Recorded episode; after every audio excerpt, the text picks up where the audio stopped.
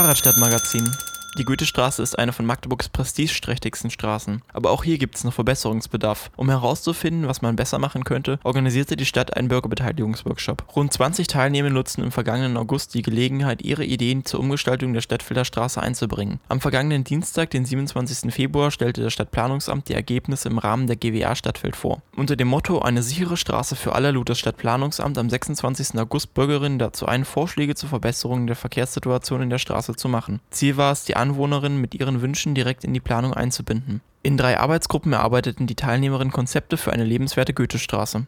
Jede Gruppe stellte am Ende des Workshops ihre Ideen vor. Zentrale Vorschläge waren neben der besseren Einbindung der Grünanlage in der Mitte der Straße, mehr sichere Querungsmöglichkeiten und eine Neuordnung der Parkflächen für PKWs. Doch bei einer Frage waren sich alle Gruppen einig: Die Goethestraße soll Fahrradstraße werden.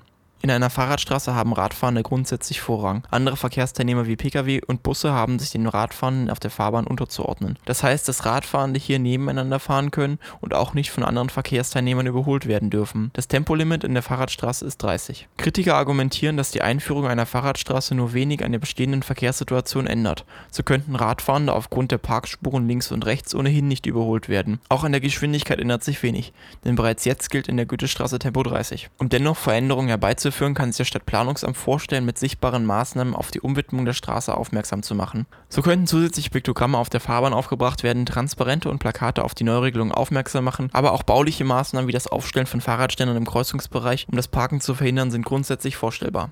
Bis zur Durchführung der Änderungen kann es jedoch noch einige Zeit dauern. Nach der Auswertung des Bürgerworkshops erarbeitet das Stadtplanungsamt jetzt einen Beschilderungsplan, der als Grundlage für die weitere Planung dient. Dieser muss in der Verwaltung geprüft und bearbeitet werden. Mit einer baldigen Umgestaltung der Goethestraße ist daher vorerst nicht zu rechnen